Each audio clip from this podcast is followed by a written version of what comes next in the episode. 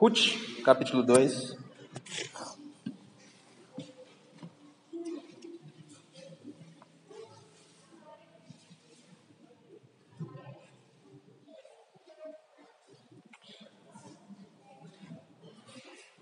Ruth está lá no início da sua Bíblia, depois do livro de Juízes, antes de 1 Samuel.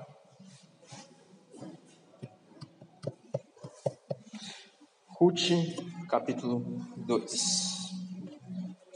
Nós vamos ler todo o capítulo e depois analisá-lo parte a parte. Versículo 1. Noemi tinha um parente de seu marido, dono de muitos bens da família de Elimeleque, o qual se chamava Boaz. Ruth, a Moabita, disse a Noemi: Deixe-me ir ao campo para apanhar espigas atrás daquele que me permitiu fazer isso. Noemi respondeu: Vá, minha filha. Ela se foi, chegou ao campo e apanhava espigas atrás dos ceifeiros. Por casualidade, entrou na parte do campo que pertencia a Boaz, que era da família de Elimeleque. Eis que Boaz veio de Belém e disse aos ceifeiros: Que o Senhor esteja com vocês. E eles responderam: Que o Senhor o abençoe. Depois Boaz perguntou ao servo encarregado dos ceifeiros: De quem é essa moça? O servo respondeu: Essa é a moça moabita que veio com Noemi da terra de Moabe. Ela me pediu que a deixasse recolher espigas e ajuntá-las entre os feixes após os ceifeiros. Assim, ela veio e ficou aqui desde amanhã até agora. Só parou um pouco para descansar no abrigo. Então Boaz disse a Ruth: Escute, minha filha. Você não precisa ir colher em outro campo, nem se afastar daqui. Fique aqui com as minhas servas. Fique atenta ao campo onde forem colher e vá atrás delas. Eu dei ordem aos servos para que não toquem em você. Quando você ficar com sede, vá até as vasilhas e beba da água que os servos tiraram. Então Ruth se inclinou e, encostando o rosto no chão, disse a Boaz: Por que o Senhor está me favorecendo e se importa comigo, se eu sou uma estrangeira? Boaz respondeu: Já me contaram tudo o que você fez pela sua sogra, depois que você perdeu o marido. Sei que você deixou pai, mãe e a terra onde nasceu e veio para um povo que antes disso você não conhecia. O Senhor lhe pague pelo bem que você fez, que você receba uma grande recompensa do Senhor, Deus de Israel, sob cujas asas você veio buscar refúgio. Então Ruth disse: Meu caro Senhor, você está me favorecendo muito, pois me consolou e falou ao coração desta sua serva. E eu nem mesmo sou como uma das suas servas. Na hora de comer, Boaz disse a Ruth: Venha para cá e coma do pão, molhe o seu bocado no vinho. Ela se sentou ao lado dos ceifeiros e Boaz lhe deu grãos tostados de cereais. Ela comeu até ficar satisfeita e ainda sobrou. Quando ela se levantou para ir apanhar espigas, Boaz deu esta ordem aos seus servos: Deixem que ela apanhe espigas até no meio dos feixes, e não sejam rudes com ela. Tirem também algumas espigas dos feixes e deixem cair, para que elas apanhem, e não a repreendam. E assim Ruth esteve apanhando espigas naquele campo até de tarde. Depois debulhou o que havia apanhado, e foi quase vinte litros de cevada. Ela pegou o cereal e voltou para a cidade. E a sogra viu o quanto de cereal ela havia conseguido apanhar. Ruth também deu para a sogra a comida que lhe havia sobrado, depois que ela comeu até ficar satisfeita. Então Noemi perguntou: Onde você foi colher hoje? Onde trabalhou? Bendito seja aquele que acolheu você com tanta generosidade. E Ruth contou à sua sogra onde havia trabalhado e acrescentou: o nome do homem com quem trabalhei hoje é Boaz. Então Noemi disse à sua nora: Que ele seja abençoado pelo Senhor Deus, que não deixou de ser bondoso nem para com os vivos, nem para com os mortos. E Noemi acrescentou: Esse homem é nosso parente chegado e um dos nossos resgatadores. Então Ruth, a Moabita, disse: Ele também me disse que eu posso continuar com os servos dele, até que eles terminem de fazer a colheita.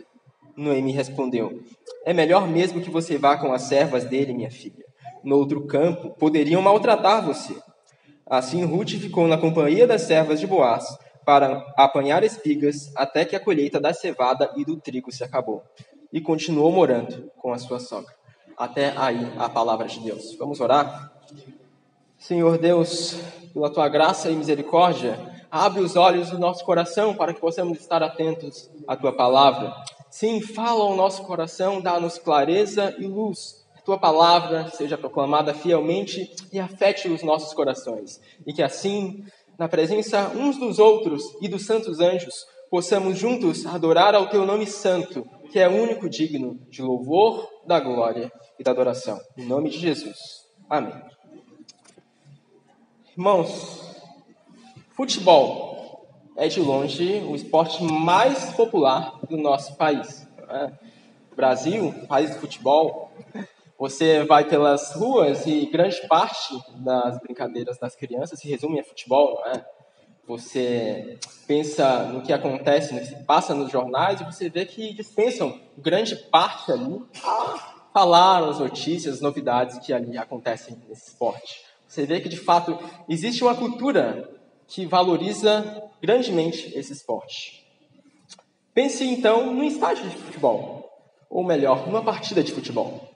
Uma partida de futebol, ela pode ser analisada de três perspectivas, não é? Pense, existe aqueles que estão dentro do campo, que jogam o jogo, aqueles que são protagonistas de fato, é? estão lá sentindo a emoção de jogar este jogo. Essa é a perspectiva ah, dos protagonistas, é um modo de enxergar a partida de futebol. Contudo, também existe a perspectiva daqueles que são os articuladores, aqueles que auxiliam, que são absolutamente necessários para que o jogo aconteça. Técnico de futebol, ah, repórteres, auxiliares de juiz, todos esses são articuladores. Se não houver essas pessoas, o jogo não acontece, não é? Você vê uma perspectiva dentro do campo e uma perspectiva fora do campo. Mas ainda existe uma terceira perspectiva, existe a perspectiva daqueles que assistem uma partida de futebol, seja aqueles que estão assentados nas arquibancadas dos estádios, seja aqueles que assistem o jogo a partir de uma transmissão desse esporte. Veja, existem aqui três óticas distintas, três óticas totalmente diferentes, mas o jogo é o mesmo. Não são jogos distintos. São três modos de enxergar um mesmo jogo. Jogo um uma mesma partida de um mesmo esporte. Bem, o nosso texto de hoje também é uma única narrativa, mas ele pode ser enxergado, sim, de três perspectivas também. Nós podemos analisar a perspectiva de Ruth, que é aquela que tem uma postura de serva. Nós podemos analisar a perspectiva de Boaz, que é aquele que é cheio de graça e de bondade. E nós também podemos analisar a perspectiva de Noemi, que é aquela que é agraciada pelo Senhor. São três perspectivas, três modos de enxergar a coisa, mas uma só a narrativa, uma só a história. Veja, nós podemos, inclusive, resumir de antemão o nosso sermão de hoje na seguinte sentença, na seguinte frase: Se Ruth é a, possui a postura de serva, então Deus utiliza humildes servos para manifestar sua graça e bondade em restaurar o perdido e manifestar a sua presente providência. Mais uma vez, essa sentença resume basicamente, previamente, a mensagem de hoje. Deus utiliza humildes servos para manifestar sua graça e bondade e em restaurar o perdido e manifestar assim a sua grande providência, a sua presente providência. Observe que no início do capítulo, nós vemos ali Ruth, no versículo 2, se dispondo a ir apanhar espigas. Ela diz: Deixe-me ir ao campo para apanhar espigas atrás daquele que me permitir fazer isso. Aqui cabe lembrar que Israel tinha algumas leis que protegiam os pobres, algumas leis que protegiam as viúvas, algumas leis que protegiam os estrangeiros, como Ruth ah, alguns estrangeiros não tinham sequer alimento, e os israelitas, ou melhor, estava ordenado na lei de Israel, em Levítico, em Deuteronômio, que quando na colheita os israelitas deixassem espigas caírem. Eles não, ah, ou melhor, quando as espigas caírem, eles não deveriam colhê-las. E eles também não deveriam colher a plantação como um todo, de modo a esvaziá-la por completo. Sempre deveriam deixar alguma coisa, para que quando o pobre viesse, quando o estrangeiro sem alimento viesse, ele pudesse se alimentar dessas espigas e assim não passar fome e assim ter alguma fonte de sustento. Você pode ver, por exemplo, no Levítico 23, 22, diz o seguinte: Quando fizerem a colheita na terra de vocês, não colham até as beiradas do seu campo, nem recolham as espigas que caíram durante a colheita. Deixem essas espigas para os pobres e para os estrangeiros. Eu sou o Senhor, o Deus de vocês. Então, Ruth toma ciência disso, dessa lei de Israel. E lembre-se, Ruth é pobre e, além disso, também é estrangeira. Ela é uma moabita que vem de fora desta terra. E ela se apropria dessa lei e se dispõe, então, a servir. E observe, Ruth vai sozinha. Noemi não vai com ela. Noemi não a acompanha. E não me pergunte por quê. O texto não diz o porquê. E também não conseguimos compreender a razão por que, que Noemi não acompanhou Ruth. Mas, de qualquer modo, Ruth não se ressente disso. Ruth toma a postura de serva. Ela, de fato, se faz serva de Noemi. Independente do que Noemi faça, mesmo que Noemi não a acompanhe aqui, de fato, Ruth se dispõe a servir. Independente da postura que Noemi adote. Nós vemos, desde o capítulo 1, na verdade, Ruth se dispondo como uma serva de Noemi, não é? Nós vimos que Noemi perdeu seus filhos, perdeu seu marido. E Ruth, uma de suas noras, se dispôs a ir aonde quer que Noemi fosse. Nós vemos o versículo 16 do capítulo 1. Não insista para que eu deixe nem me obrigue a não segui-la, disse Ruth. Porque aonde quer que você for, irei eu, e onde quer que pousar, ali pousarei eu. Então, de fato, Ruth se dispõe como uma serva, alguém disposta a servir. Mas parece que essa postura de serviço é algo nato de Ruth. Ruth entendeu de fato que ela não foi feita para assentar-se em grandes lugares. Veja, por exemplo, o versículo 13 do capítulo 2. Quando Ruth chegou ao campo de Boaz, que foi o campo onde ele foi colher espigas, e ela viu a grande graça que, com qual Boaz se portava diante dela, ela respondeu: Meu caro Senhor, você está me favorecendo muito, pois me consolou e falou ao coração desta sua serva. E eu nem mesmo sou como uma das suas servas. Observe que existem dois momentos aqui. No primeiro momento, ela diz: Olha, obrigado, você está me tratando como uma serva sua. O segundo momento é: ela diz: E eu nem mesmo sou como uma das suas servas. Quem dera Ruth ser uma serva de Boaz. Esse era o desejo do coração dela, ser uma serva de Boaz. Mas ela se vê ainda como algo inferior a isso. Ela ainda não consegue se enxergar como uma serva de Boaz. Então, ah, nós vemos aqui essa disposição em Ruth em.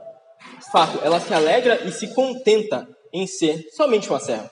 Mas, na verdade, sendo uma serva já está de bom tamanho. Mas será mesmo que ela é uma serva de Boaz? Isso já seria uma grande coisa. Nós vemos também o versículo 21 do mesmo capítulo. Então, Ruth, a Moabita, quando contou para Noemi, voltando para casa, e contou os grandes favores que recebeu de Boaz, contou tudo para a sua sogra, ela disse o seguinte: Ele também me disse que eu posso continuar com os servos dele até que eles terminem de fazer a colheita. Então, veja, Ruth se contenta em ser uma serva. Isso já está de um ótimo tamanho. Ela tem uma visão correta de si. Ela sabe que é necessitada e, portanto, ela precisa de ajuda. E, portanto, ela não deve ser como aqueles que buscam grandes coisas para si, que pensam demasiado a respeito de si. Não, ela é uma serva. E essa é a postura que assume. E nós vemos na história que Deus, de fato, usa, não é? Utiliza-se de humildes servos para abençoar seu povo. Nós vemos aqui Ruth, devido a essa postura de serva, ela vai, ela age, ela busca alimento. E assim ela preserva tanto a sua própria vida quanto a vida da sua sogra. E veja só, nós temos essa mesma postura de servos? Ou será que nós pensamos muito alto a respeito de nós? Nós de fato agimos como Ruth? Ou nós dizemos somente que somos servos, mas, servos, mas de fato não agimos como tal? Nós oramos para que o reino de Deus avance, mas, contudo, nós vivemos para que o nome de Deus seja santificado de fato? Ou o avanço do reino de Deus é uma teoria abstrata para nós que não pode ser realizada e concretizada em nossa vida?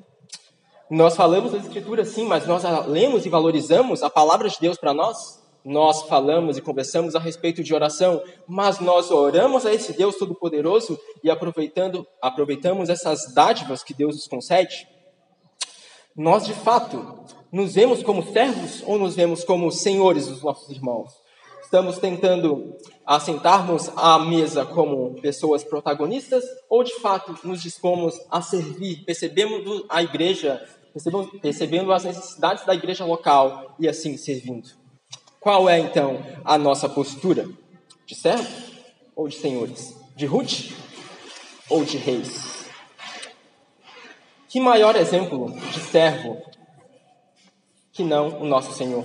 Que maior exemplo de servo que não o próprio Jesus? Nós vemos que Jesus, sendo Deus Todo-Poderoso, Criador de todas as coisas, Senhor de todo o universo, o Verbo encarnado, Ele, sim, Ele que é o Senhor, se fez servo. Nós vemos em Filipenses 2, 5, 8, e eu convido você a abrir comigo. Novo Testamento, Filipenses, uma das cartas de Paulo, clássico texto, que na verdade era um hino da igreja primitiva. Filipenses, capítulo 2, versículos 5 ao 8. Nós vemos o nosso Senhor, sendo Deus, de fato se esvazia. O nosso Senhor, de fato, merece ser reconhecido como tal, se faz servo. Quanto mais nós, que somos servos, não devemos proceder como tal. Filipenses 2, 5. Está escrito assim, na palavra de Deus. Tenham entre vocês o mesmo modo de pensar de Cristo Jesus, que, mesmo existindo na forma de Deus, não considerou ser igual a Deus algo que deveria ser retido a qualquer custo. Pelo contrário, ele se esvaziou, assumindo a forma de servo, tornando-se semelhante aos seres humanos, e reconhecido em figura humana, ele se humilhou, tornando-se obediente até a morte e morte de cruz. Se o nosso Senhor adotou essa postura, por que então nós, pessoas que vêm do pó da terra, que são humilhadas por natureza, adotamos tantas vezes a postura de senhores? Porque nós, que somos pó e ao pó tornaremos, queremos tantas vezes sermos as pessoas servidas e não aqueles que servem a imagem do nosso Salvador. Talvez porque nós olhemos de demasiado pouco pra, para esse Jesus. Talvez porque nós não percebamos a grandeza desse Salvador, a humilhação que ele sofreu, que ele aceitou sofrer para, para salvar pessoas tão vis como nós. Talvez, se nós tivéssemos uma visão mais completa, mais real de quem Jesus é, nós então, de fato, adotaríamos a postura de servos, senhores. Nós somos uma comunidade de servos, proclamando o evangelho do Rei, e não uma comunidade de reis, proclamando o evangelho de um servo. Nós somos servos e assim como Jesus, o rei, se fez servo, nós vivemos, devemos viver como tal. Mas ok, nós pensamos em Ruth, que adotou a postura de servo. Ruth poderia ter tomado caminhos alternativos. Sim, haveriam muitos outros caminhos que Ruth poderia ter tomado. E na verdade, esta era a porta larga. É? Era o caminho mais fácil. Mas Ruth optou pelo caminho mais estreito, mais difícil. Ruth poderia, por exemplo, cultivar mágoas e rancores da sua sogra. Ela poderia pensar assim: Noemi, se não fosse você, nada disso teria acontecido comigo. Se você não tivesse aparecido aqui na terra de Moabe, eu não teria me casado com seu filho, que morreu, e não estaria aqui nesse estado de miséria com você. Noemi, por que você fez isso comigo? Essa poderia ser, de fato, a postura de Ruth, mas não foi. Ruth poderia também ter abandonado sua sogra, como fez Ló, não é? Nós vimos no capítulo 1 que a Noemi teve dois filhos com Elimelech. E cada um desses filhos casou com uma mulher moabita. Uma delas, Ruth, outra, Orfa. Orfa abandonou Ruth e Ruth permaneceu com Noemi. Veja, Ruth poderia ter abandonado Noemi. Seria mais fácil. Seria voltar para sua terra, conhecer caminhos mais simples, talvez, aparentemente menos complicados do que ir para uma terra estrangeira que ela nem sequer conhece terra de Israel, sair da sua própria terra. Muito mais fácil, não é? Abandonar devido às circunstâncias do que ser fiel. Ruth também poderia agir de modo autoritário perante Noemi. Poderia até ter ficado com Noemi, uh, ter ido com ela para a terra estrangeira, mas agir de modo autoritário. Por exemplo, por que, Noemi, você não vem comigo também pegar espigas? Poderia ter sido a resposta dela no versículo 2, mas não foi. Ela se dispôs como serva, mesmo apesar das atitudes de Noemi, a agir como serva. Veja, Ruth não justifica ah, um pecado seu com as falhas da sua sogra. De fato, ela vê as falhas da sua sogra, mas ela não justifica seu pecado por causa dos pecados da sua sogra. Ela não faz isso, mas ela adota sim a postura de serva. E o mais importante aqui, Ruth poderia não ter aceitado a ajuda de um povo diferente do seu. Lembre-se, havia conflito entre Moab e Israel. Havia um certo preconceito cultural ali. E não era fácil para uma moabita chegar a Israel e assim pedir ajuda. Não era algo simples de se fazer. Era uma outra etnia. Havia muitos preconceitos, muitos conceitos pré-estabelecidos ali. Mas Ruth quebra todas as barreiras. Ruth vai adiante. Ruth vai servindo ao Senhor. Ruth, na verdade, tinha uma visão bastante realista da realidade. Ela via de fato quem era. Isso é fundamental. Nós devemos entender quem somos. Nós devemos entender que somos pó da terra. Nós devemos compreender que nada somos. Porque se nós não vermos isso, se nós não enxergarmos a profundidade do nosso pecado, então nós agiremos como senhores. Nós não nos buscaremos a ser servos, mas sim a ser como senhores nossos irmãos. Nós, se nós não enxergarmos de fato quem nós somos, nós estamos perdidos. Se não enxergarmos a nossa pecaminosidade, a corrupção que a nossa natureza enfrenta, nós de fato estamos perdidos. E essa é uma realidade muito viva muitas vezes, nossas igrejas. Por não enxergarmos a nossa realidade e, portanto, a não adotarmos a postura de servos, mas sim de senhores, nós muitas vezes, inclusive, somos tardos em pedir ajuda. Muitas vezes nós temos dificuldade em pedir ajuda. Veja que Ruth, ela quebra todas essas barreiras. Ela pede ajuda. E aqui ela pede ajuda física, né, de alimento. Mas o pedir ajuda ah, pode ser além disso. Você pode ter uma necessidade espiritual e não pedir ajuda por orgulho, não pedir ajuda por pensar alto a respeito de si, não pedir ajuda por não agir como servo, não pedir ajuda porque a sua visão da realidade não é realista. E você quer criar uma ficção. Você quer que os outros enxerguem em você algo que não é verdade, algo que é fictício, algo que você não é. Algo que é uma máscara da realidade, que, portanto, não convém a você. Fato é, para agirmos como servos, para pedirmos ajuda, nós devemos enxergar quem nós somos. Muitas vezes nós. Obrigado, Nicolas. Já tem aqui dois copinhos. bastante água, bastante água, importante. Veja, é necessário uma visão realista da realidade. Enxergarmos quem somos. É necessário quebrarmos, então, essa barreira do orgulho que tanto toma conta de nós e peçamos ajuda. Muitas pessoas saem da igreja feridas porque não pedem ajuda. Elas vêm com seus pecados e não enxergam que, de fato, ela está numa comunidade que também são pecadores e, portanto, fecham e não pedem ajuda. Não buscam ajuda pastoral, não buscam ajuda dos seus irmãos e assim se perdem em seus pecados e acabam saindo do povo de Deus. Esse é um grande problema. É necessário enxergarmos quem somos e adotarmos a postura de servos. Ok, vimos a postura de Ruth, vimos a perspectiva de Ruth. Vamos olhar agora a perspectiva de Boaz? Na verdade, vamos observar agora a perspectiva daquele que é o clímax do texto. Veja o versículo 1. Noemi tinha um parente de seu marido, dono de muitos bens da família de Elimelech, o qual se chamava Boaz. Boaz é o clímax, é o ponto alto. Tudo aqui no texto culmina em Boaz. Ele é aquele que se manifesta cheio de graça e de bondade.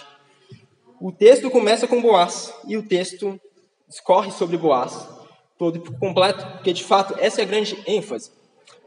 Ruth tem a postura de serva. E Ruth, então, se encontra com Boaz, que é aquele que é cheio de graça e de bondade. Veja o encontro de Boaz com Ruth no versículo 3. Ela se foi, chegou ao campo e apanhava espigas atrás dos ceifeiros. Por casualidade, entrou na parte do campo que pertencia a Boaz, que era da família de Elimelech. Por casualidade. E aqui, observe, o autor não quer dizer que foi obra do acaso, ok? Não é que o acaso é, fez um encontro entre, entre Ruth e Boaz. Não é isso que o texto quer dizer. O texto diz é, ah, de fato, não foi planejado. Ruth não planejou esse encontro com Boaz. Nesse sentido, ele foi por casualidade, não foi algo planejado. Mas sim, nós sabemos que existe as mãos de Deus aqui em tudo isto. Existe as mãos de Deus conduzindo tudo isto. E, inclusive, observe o versículo 4. Eis que Boaz, nesse momento, ok? Nesse momento, que por casualidade aconteceu isso, eis que Boaz veio de Belém e disse aos cefeiros: Irmãos, isso não pode ser coincidência, tá bom? Olha só, Ruth não tinha planejado ir ao campo de Boaz, que era um familiar de Elimelech. E ela vai para justamente nesse campo. Não só isso, como se já não bastasse. Ela ainda, Boaz, que estava em Belém, chega justamente naquele momento no campo. É como se, pense, por exemplo, você estivesse na floresta amazônica tá bom? Não me pergunte como você foi parar lá, mas você está lá. Ah, você está no meio daquelas grandes florestas e grandes árvores e daquela diversidade incrível. Quando de repente, por casualidade, você resolve fazer uma caminhada e se depara com uma casa de um parente seu. No meio da floresta amazônica. Não estava nada combinado, entendeu? Mas você estava com fome, foi dar uma volta para ver se encontrava comida e tá lá, achou e você começa a olhar a casa, tá vazia. E você se assusta. Ué, achei a casa do indivíduo, mas não tem ninguém dentro. Quando de repente, então, eis que você olha para trás e o seu familiar está chegando justamente agora, depois de um bom tempo de viagem. É justamente o caso aqui. Ah, são encontros de coincidência sobre coincidência? Será? Acaso? Acho que não, né? De fato, nós vemos a boa mão de Deus agindo aqui e gerando, de fato, esse encontro entre Boaz e Ruth. Nós podemos analisar uh, um livro de Ruth sobre o prisma da paixão, o prisma de pessoas apaixonadas, como normalmente se faz por aí. Uh, nós podemos ver o livro de Ruth como um livro de romance, não é? Um livro, uma linda história de amor. Então nós podemos, inclusive, pensar: ah, Boaz deve ter planejado isso aí. Boaz estava uh, conspirando, ele se apaixonou por Ruth à primeira vista, então estava fazendo conspirações para se encontrar com ela. Mas parece que esse não é o ponto do livro de Ruth, visto que a prisma pelo qual o autor nos chama a ver de fato é o da generosidade de Boaz. Observe, Boaz, ele era alguém extremamente generoso. Observe o versículo 4. Eis que Boaz veio de Belém e disse aos ceifeiros: Que o Senhor esteja com vocês. E eles responderam: Que o Senhor o abençoe. O autor não está nos contando uma história de amor. O, autor não quer nos contar um lindo romance. Não é perspectiva, não é objetivo do autor aqui nos contar um romance. Em nenhum momento dos quatro capítulos o autor nos dá a entender isso. Mas nós vemos aqui, sim, uma grande ênfase na generosidade de Boaz. uma bondade generosa, cheia de graça, abundante. E essa generosidade de Boaz, ela não se limita a Ruth. Se se limitasse a Ruth, talvez nós pudéssemos chamar assim de uma história de amor, quem sabe. Mas nós vemos que Boaz, ele é generoso por natureza. E ele expressa essa generosidade com todos os seus servos. Não é todo senhor, e Boaz é um senhor rico. Observe, Boaz é um senhor de um campo. Ah, ele é bem sucedido. E ele tem muitos servos, muitos ceifeiros. E ele abençoa, ele dá tratativas muito boas, muito boas aos seus servos. Desde cumprimentá-los, desde sustentá-los. Boaz, de, de fato, se importa muito com seus servos. E nós vemos aqui no versículo 4 que ele, inclusive, os abençoa. E nós conhecemos bastante de um homem, de acordo quando nós analisamos o modo como qual ele lida com pessoas que lhe são subordinadas. Nós aprendemos muito do caráter de um homem quando nós percebemos o modo como ele lida com pessoas que lhe são subordinadas. E Boaz, ele lida de um modo generoso com todos aqueles que lhe são subordinados, desde os ceifeiros até Ruth. Ruth, então, é envolvida pela generosidade de Boaz. Boaz é generoso e, por consequência, ele é generoso também com Ruth. Veja o versículo 14. Na hora de comer, Boaz disse a Ruth: Venha para cá e coma do pão, molhe o seu bocado no vinho ela se sentou ao lado dos ceifeiros, e Boaz lhe deu grãos tostados de cereais. Ela comeu até ficar satisfeita e ainda sobrou. Ela se sentou ao lado dos ceifeiros. Observe, Boaz é generoso com os ceifeiros. E ele traz Ruth para dentro dessa generosidade. É verdade. A generosidade de Boaz sobre Ruth é superabundante. Uh, mas é fundamental que nós entendamos isso. Boaz, ele não é, ele não começa a ser generoso com Ruth. Ele já é generoso. E por ser generoso, ele expressa essa generosidade com Ruth. Versículo 12, nós vemos: Boaz respondeu: Já me contaram tudo o que você fez pela sua sogra, depois que você perdeu o marido. Sei que você deixou pai, mãe e a terra onde nasceu e veio para um povo que antes disso você não conhecia o Senhor lhe pague pelo bem que você fez, que você receba uma grande recompensa do Senhor, Deus de Israel, sob cujas asas você veio buscar refúgio. De fato, a generosidade de Boaz transborda sobre Ruth. Lembre-se que Ruth era uma estrangeira. Os ceifeiros, eles trabalhavam para Boaz. Ruth não trabalhava para Boaz. E Boaz concede a Ruth o mesmo que ele concede aos seus ceifeiros. Então, há uma generosidade transbordante, sim, sobre Ruth. Nós vemos um agir especial de Deus aqui, entre Ruth e Boaz. Mas fato é, ele é um homem generoso por natureza. Se em Ruth temos a serva, em Boaz temos o homem cheio de bondade generosa e graça abundante. E observe que Ruth, então, ela é chamada a descansar. Ela é chamada a colher daquilo que não plantou. Ela é chamada a trabalhar numa vinha, numa vinha em que não tem nenhum, ah, nenhuma influência, é, no campo que não tem qualquer, ah, que nem sequer é uma serva lá. Ela é de fato muito agraciada por Boaz. Então ela expressa essa gratidão no versículo 10. Observe o versículo 10. Que versículo bonito. Então Ruth se inclinou e, encostando o rosto no chão, disse a Boaz: Por que o Senhor está me favorecendo e se importa comigo, se eu sou uma estrangeira? Olha só, Ruth, ela percebe o favor de Boaz. Ela enxerga, de fato, Deus está agindo por meio de Boaz. Ela consegue ver, de fato, o agir de Deus ali. Ela consegue ver que está sendo favorecida, mesmo sendo uma estrangeira. Ela consegue enxergar isto, ela consegue enxergar o que Deus está fazendo em sua vida. E isto é uma grande virtude, saber enxergar o que Deus, Deus está fazendo, é saber enxergar os benefícios em que está lhe sendo dado.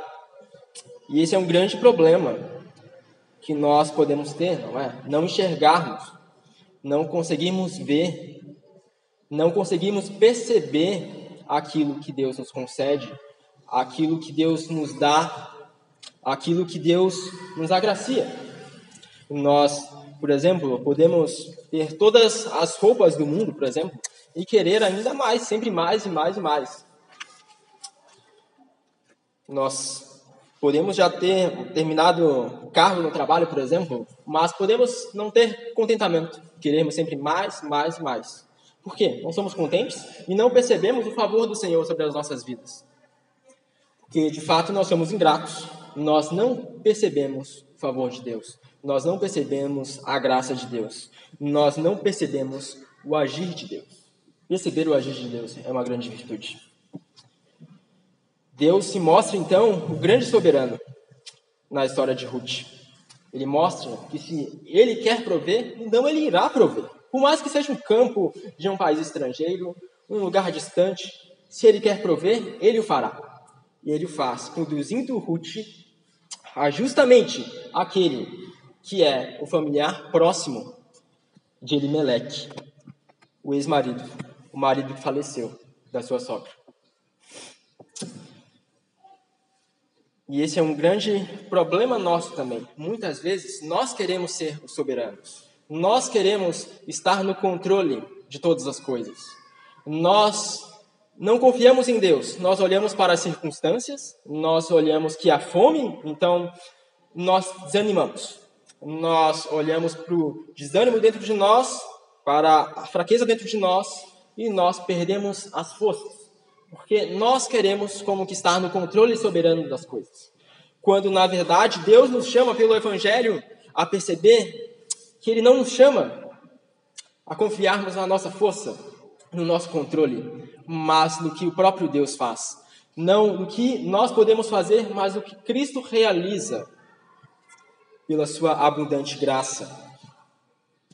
O Evangelho não é sobre pessoas com aspirações tirânicas que acreditam que detêm poder e o controle das coisas, mas sobre o Deus que gratuitamente nos oferece descanso em Cristo, nos fazendo colher daquilo que não plantamos, viver desfrutar daquilo que nós não conquistamos, assentarmos-nos a uma mesa farta de que não temos contribuição alguma. Essa é a grande dádiva do descanso que Deus nos chama descanso do Evangelho. Entendemos que postura, a postura de Ruth se caracteriza como uma serva e a de Boaz como um generoso senhor. Mas e Noemi? Noemi é o grande ponto de conexão de toda a narrativa aqui, pois ela é a grande agraciada, não é?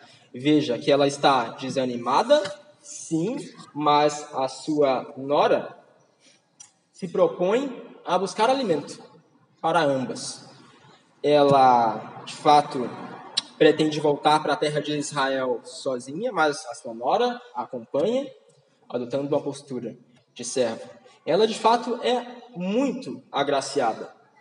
Nós vemos a resposta dela no versículo 2, a Ruth, quando Ruth se dispõe a ir ao campo. Vá, minha filha. Só isso. Noemi conhecia bem a terra de Israel. E Noemi sabia que a terra de Israel passava pelo período dos juízes.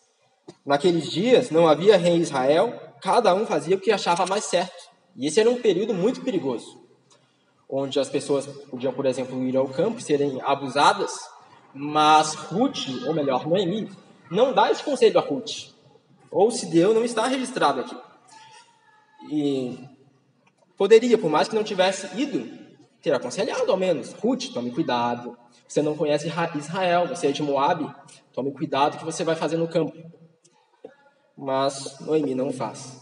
Mas mesmo assim, a graça de Deus transborda. Deus graciosamente conduz Ruth a um campo seguro, um campo onde ela é demasiado agraciada.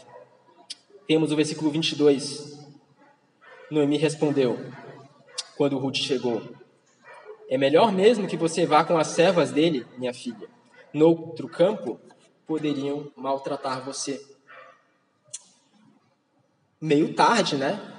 Para dar um conselho assim. Depois, depois que ela já poderia ter sido abusada e nem sequer voltar, eu acho que demorou um pouco, teve um delay um pouquinho alto. Mas, veja, Ruth reconhece o erro. Ruth, ou melhor, Noemi, e ela dá esse conselho tardio. Ela entende que, de fato, Deus conduziu Ruth a um lugar seguro. Vemos ainda o versículo 20. Então Noemi disse à sua nora: Que ele seja abençoado pelo Senhor Deus, que não deixou de ser bondoso, nem para com os vivos, nem para com os mortos. Assim como Ruth, uh, Noemi também percebe com gratidão o agir de Deus. Noemi, de fato, percebe que Deus está agindo abundantemente, que ela é agraciada. Portanto, ele, ela abençoa Boaz. E ela percebe desde já que Deus está sendo bondoso, bondoso não só com ambas, com Noemi e com Ruth, mas também para com os mortos. Noemi, desde já, percebe o plano por trás disso, o que Deus está fazendo. Deus está propiciando um resgate à família de Noemi. Elimeleque, provavelmente é um morto, que Noemi tem em mente aqui. E Elimeleque, ele perdeu seus filhos. Seus filhos morreram, lembre-se disso. Tanto é que Ruth voltou sozinha para Israel com Noemi, a sua sogra. Mas Noemi enxerga aqui o agir de Deus e ele vê, ela vê que Deus está agindo. Ela enxerga que Deus está propiciando um resgatador. Mas isso fica para o próximo capítulo. Mas fato é que, uh, se existe alguém, retomando a ilustração do início, se existe alguém que vê o jogo da arquibancada, esse alguém é Noemi. Ela não faz nada, ela simplesmente é agraciada. Ela simplesmente assiste o jogo. Ela não está dentro do campo. Ela não, é, não articula o jogo. Ela simplesmente vê a graça de Deus se manifestando. Ela está lá, assistindo da sua casa uma transmissão do jogo pela televisão, sem fazer qualquer coisa. Ela simplesmente é agraciada pelo Senhor. Nós vemos a graça de Deus se manifestando em Ruth, em restaurá-la por completo. Vemos no capítulo 1 uma Ruth que é cheia de amargura, uma Ruth totalmente amargurada, uma Ruth que no versículo 20 do capítulo 1 se chama de Mara, porque ela diz: O Todo-Poderoso me deu muita amargura. Ruth, no capítulo 1, é apresentada como cheia de amargura. Mas agora no capítulo 2, parece que a coisa muda. Ruth, Noemi, desculpe, Noemi é cheia de esperança. Noemi, no capítulo 1, é cheia de amargura. E no capítulo 2, cheia de esperança. Observe que Deus está trabalhando aqui. Deus está restaurando Noemi. Deus está propiciando o resgatador a Noemi. E Ruth e Boaz, de fato, são dois tipos turvos de Cristo. Dois tipos de Cristo que são instrumentos de Deus para apontarem para um Salvador e para restaurarem Noemi. Quando nós vimos Boaz, nós vimos de fato um tipo de Cristo Vimos alguém que é cheio de graça e de bondade, assim como o nosso Senhor. Vimos Ruth, vimos alguém também que é um tipo de Cristo, alguém que toma a postura de servo. De fato, a história de Noemi, na verdade, é a história de todo aquele que é alcançado por Jesus. Na verdade, a história de Noemi é a minha história, é a sua história, é a nossa história visto que nós também um dia estivemos em amargura. Nós, todos quanto estivemos perdidos em nossos pecados, também estivemos em amargura um dia, até que Cristo se manifestou, até que Cristo nos deu viva e real esperança. Nesse sentido, essa basicamente é a história do Evangelho. Como o pastor brinca, esse é o Evangelho de Ruth. Ah, este, de fato, é o Evangelho se manifestando aqui a graça de Deus restaurando todas as coisas. Noemi reconheceu o agir restaurador de Deus em sua vida. Nós temos reconhecido o que Deus tem feito em nossas vidas? Você vê que, de fato, o simples simples fato de você estar aqui hoje já é graça de Deus. Você consegue enxergar que de fato ah, você não está aqui por acaso? Que a causalidade que te traz aqui hoje não é algo orquestrado pelo acaso, mas sim pelo próprio Deus? Você consegue ver o agir de Deus em sua vida, assim como Noemi e Ruth viam? Você dá graças a Deus pelo privilégio de hoje possuir a plena liberdade de estar com as escrituras aí aberta em suas mãos. Você dá graças a Deus pelo privilégio que tem hoje de orar publicamente, de se reunir publicamente, sem embaraço algum, sem empecilho algum, enquanto alguns outros irmãos em países do Oriente Médio, por exemplo, não tem essa liberdade, você dá graças a Deus pelo grande privilégio que você tem, você vê o agir de Deus restaurador em sua vida, ou você é alguém que não percebe esse agir? Você é alguém que tem os olhos fechados? Ou você é alguém que tem problema de visão para enxergar o que Deus faz? Temos vivido de fato como pessoas restauradas? Nós de fato ouvimos o Evangelho? Nós respondemos a esse Evangelho? Ou ele entra pelo um ouvido e sai pelo outro? Será que de fato nós estamos atentos a essa palavra que nos é pregada e prontos a responder? Ou de fato escutamos o Evangelho apenas como uma linda história? Uma linda história de amor, uma linda história de semelhante ao conto de fadas. Que é o Evangelho para nós? Qual é a nossa reação? Deus nos chama uma reação, uma resposta hoje. Deus nos chama a, de fato, reagirmos à mensagem pregada. E o que você espera, então, para responder a palavra de um modo adequado? Você espera anjos descerem e dizerem e te anunciarem Cristo Jesus? Você espera um anjo aparecer no céu com uma faixa? Olhe para Jesus. Você espera que o maná caia do céu? Ou que uma rocha apareça diante de você do nada, assim, de repente, jorre água da vida. É isso que você espera? O que você espera para responder o Evangelho? Você espera, espera algo extraordinário? Ou você não percebe que o simples fato da proclamação fiel da palavra já é algo extraordinário? Ou você não percebe o agir de Deus extraordinário no ordinário da sua vida? Será que nós somos cegos demais para ver isso? Como nós respondemos ao Evangelho? Nós temos visto a restauração que Deus opera? Como povo restaurado de Deus, somos chamados a vivermos como Boaz, cheios de graça e de bondade. E como Ruth, a verdadeira israelita, aquela que toma forma de servo, que não pensava elevado a si mesmo. E como Noemi, aquela que é restaurada, povo de Deus, graciosamente. Dissemos no início que Deus utiliza humildes servos para manifestar sua graça e bondade em restaurar o perdido e manifestar a sua graça e presente providência. E observe que melhor humilde, que melhor exemplo de humilde servo que não Cristo. Que melhor exemplo de humilde servo que não o nosso Senhor que se esvaziou. Se o nosso Senhor é então um servo cheio de graça e de bondade. Então, o que nós estamos fazendo tentando ser senhores? O que nós estamos fazendo tentando criar uma ficção a respeito da realidade? O que nós estamos fazendo tentando mentir para nós mesmos e para as pessoas ao nosso redor? Deus vê todas as coisas, Deus sonda todos os corações. Que possamos ouvir o Evangelho. Se hoje ouvirmos a Sua voz, não endureçamos o coração.